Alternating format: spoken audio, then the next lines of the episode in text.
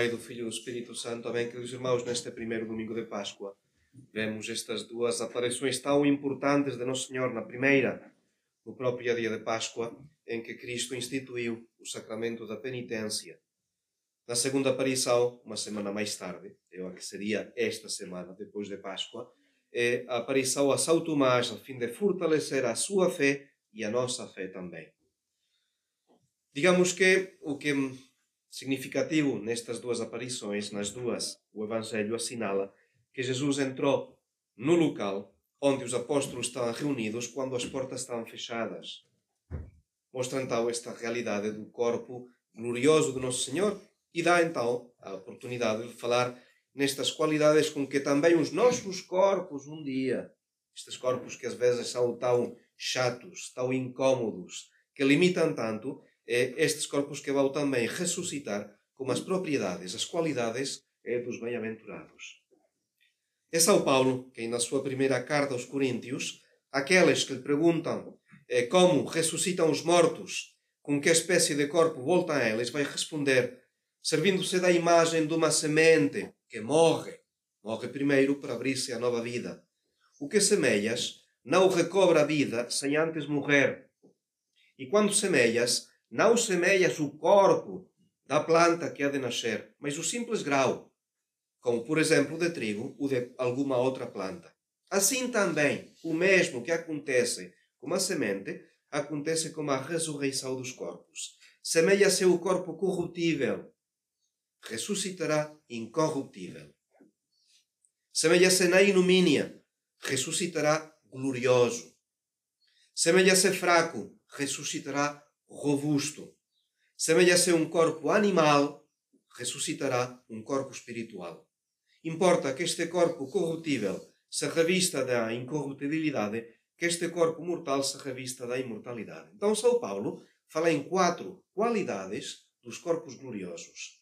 E São Tomás de Aquino, na sua Suma Teológica, vai explicar o porquê destas qualidades, mostra esta união que há na pessoa humana entre o corpo e a alma. Esta digamos, ligação entre os dois. E diz então São Tomás de Aquino que vemos que da alma quatro coisas provêm ao corpo, esta influência da alma sobre o corpo. E esta influência é tanto mais perfeita quanto mais vigorosa é a alma. Primeiramente, o que a alma dá ao corpo é o ser. O ser. O facto de, se estamos vivos, é porque a nossa alma está conosco. A morte é a separação do corpo e da alma. Isto é, quando a alma já não consegue manter a vida do corpo, então é que o corpo vai ficar cadáver. Então, o primeiro dá o ser ao corpo. Portanto, quando a alma alcançar o sumo da perfeição, dar-lhe um ser espiritual. O ser espiritual. Segundo, a alma preserva o corpo da corrupção. Segunda função, esta preservação da corrupção. Logo, quando esta alma for perfeitíssima, conservará o corpo inteiramente impassível. Segunda qualidade. Terceiro, a alma dá ao corpo formosura e esplendor. E quando chegar esta alma à sua perfeição, tornará o corpo luminoso e refulgente.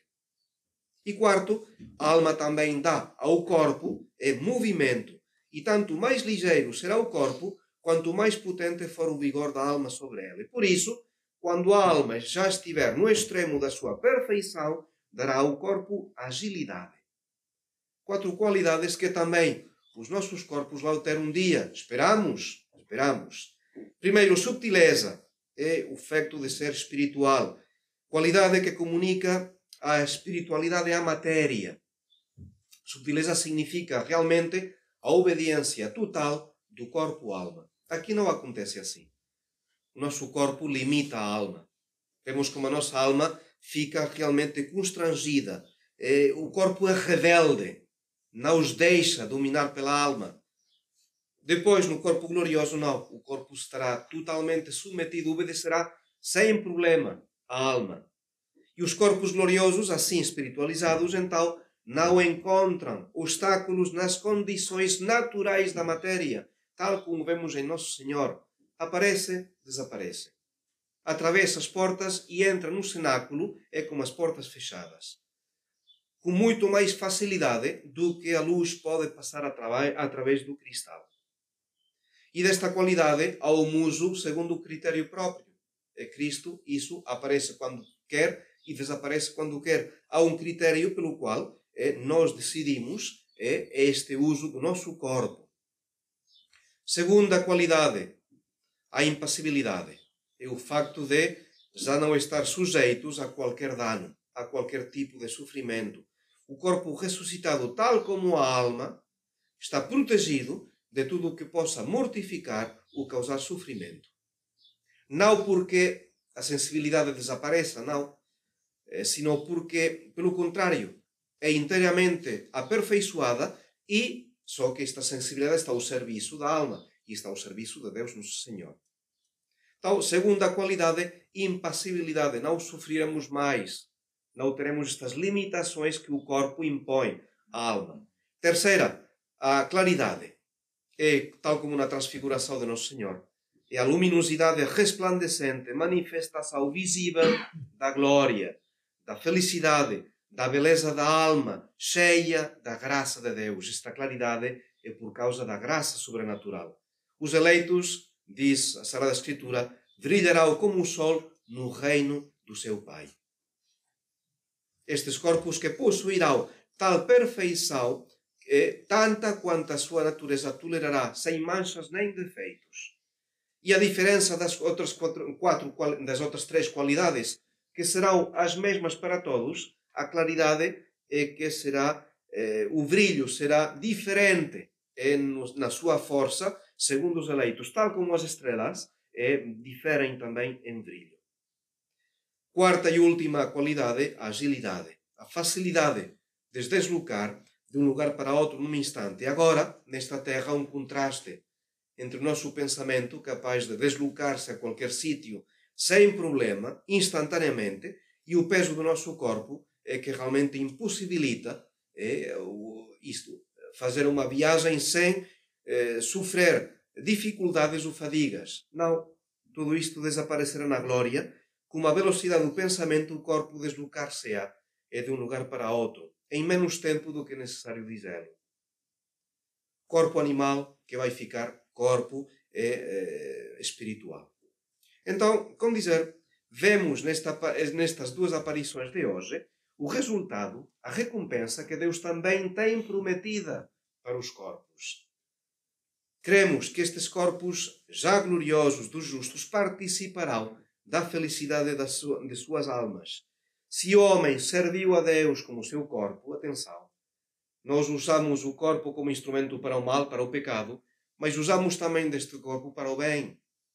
Quando fazemos uma genuflexão, quando fazemos actos de penitência, quando estamos a jejuar, a seguir a abstinência, estamos a submeter este corpo, estamos a fazer um instrumento precisamente para o bem. E Deus é justo que recompense esta participação do corpo, deste corpo que é templo do Espírito Santo, que recebe a presença de Nosso Senhor através da Santa Comunhão. É justo então que esta recompensa se estenda também ao corpo já ressuscitado. Só que isso nem a imaginação mais viva de São Paulo, nem a compreensão mais privilegiada podem jamais sonhar é com qual, algo que se assemelha à glória dos bem-aventurados. O que nós sabemos é que Deus é bom, que é infinitamente bom, misericordioso, generoso, que Deus não os deixa nunca vencer em generosidade. E esta generosidade vai aparecer nesta bondade superabundante que vai ser a recompensa de cada eleito, de cada pessoa que alcança a sua salvação. Deus será a sua recompensa, sim, e a glória do céu ser Ele a nossa recompensa, mas depois Deus vai beneficiar também alma e corpo desta presença habitual de Deus no céu. Pensemos em Maria, já elevada ao céu em corpo e alma, já participa das qualidades do corpo glorioso da Nossa Senhora e ela nos observa, nos contempla desde o céu, como o seu corpo e a sua alma, como o seu olhar cheio de ternura, e com tanto mais amor quanto mais necessitados nos vê. Maria é mãe também no céu e cuida de cada um de nós. Simplesmente tentou pedir a Nossa Senhora, neste dia em que Nosso Senhor instituiu o sacramento da penitência, em que fortalece a fé de Tomé, então pedirão, Senhor, também esta graça de partilhar esta vitória de Cristo sobre o demónio, sobre o pecado e sobre a própria morte. Em nome do Pai, do Filho e do Espírito Santo. Amém.